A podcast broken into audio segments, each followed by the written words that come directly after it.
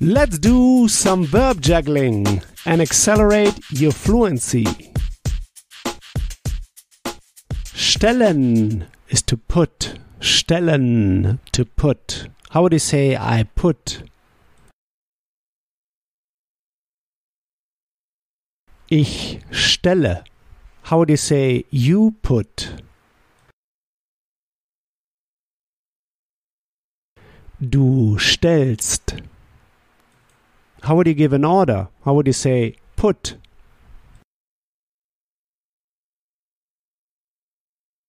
Stell. You see, du stellst with st at the end for the second person singular.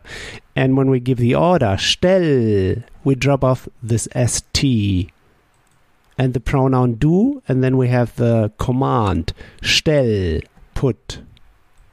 How would you say put the glass away?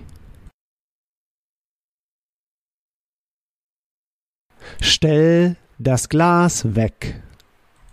How would you say put the glasses away?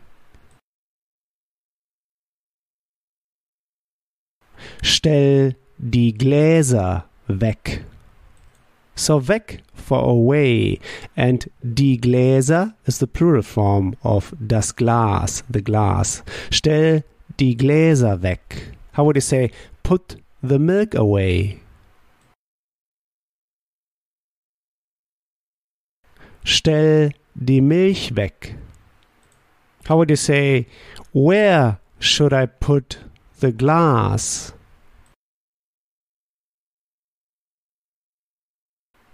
Wohin soll ich das Glas stellen?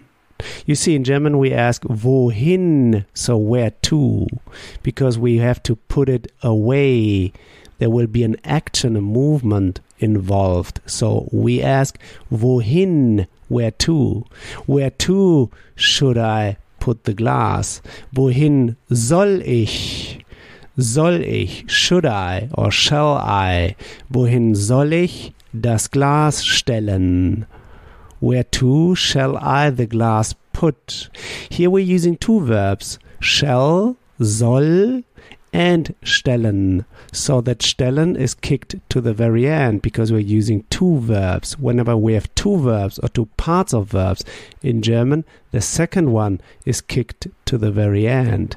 Wohin soll ich das Glas stellen? How would you say, where to should I put the glasses? Wohin soll ich die Gläser stellen? How would you say, where to should I put the milk? Wohin soll ich die Milch stellen? How would you say, put the glass on the table?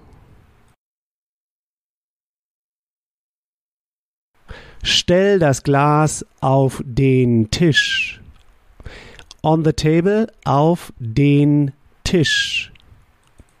Auf triggers the accusative. Auf is actually a so called two way preposition, so it can trigger dative or accusative. But we asked before wohin, so an action or movement will be required.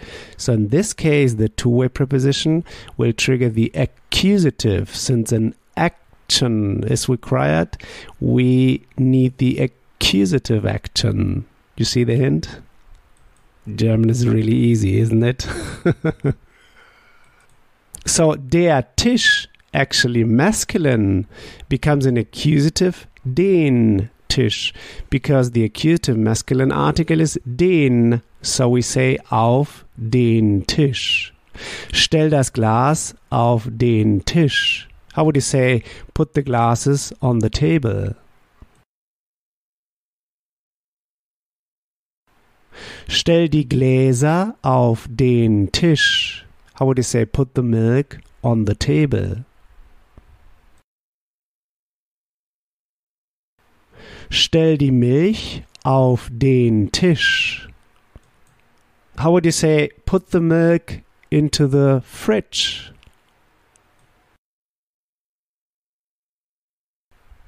Stell die Milch in den Kühlschrank.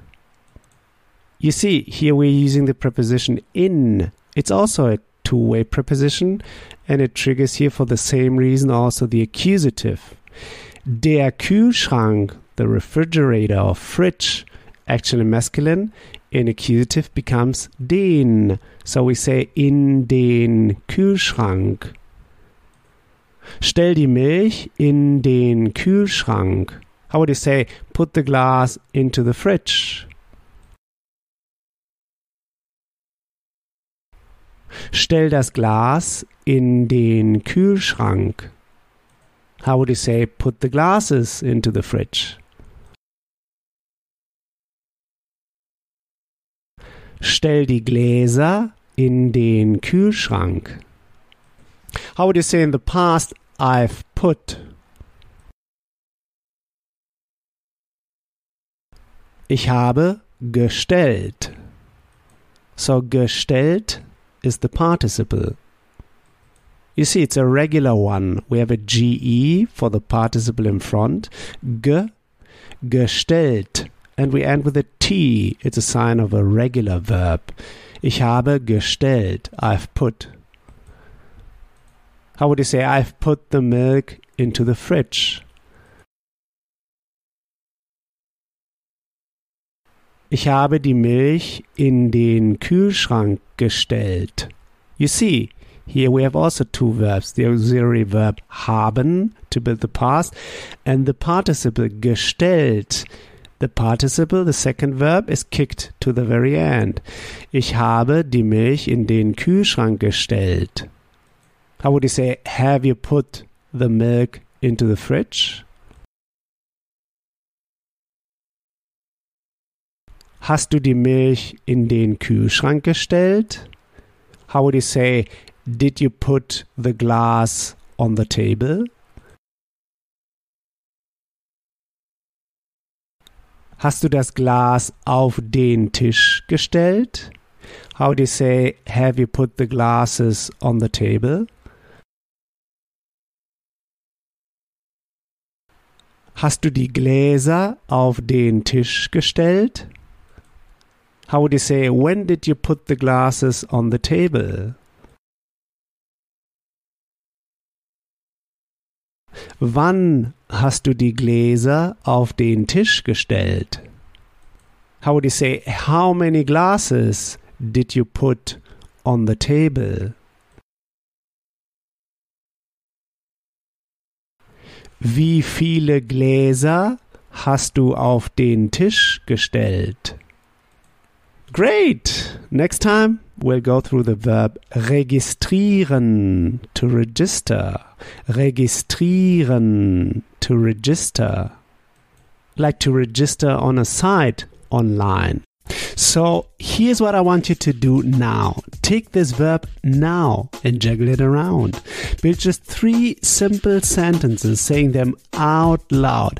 Just three simple sentences. This will take you just one minute. In the next episode, you'll hear my take on this verb. So talk to you soon. Bis bald.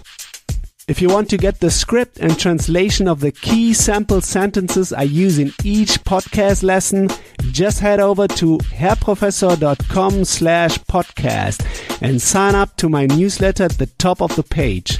And in order to receive my emails, make sure to confirm your subscription in the first email I sent you.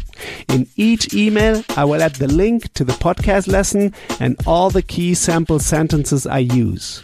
Talk to you soon. Bis bald.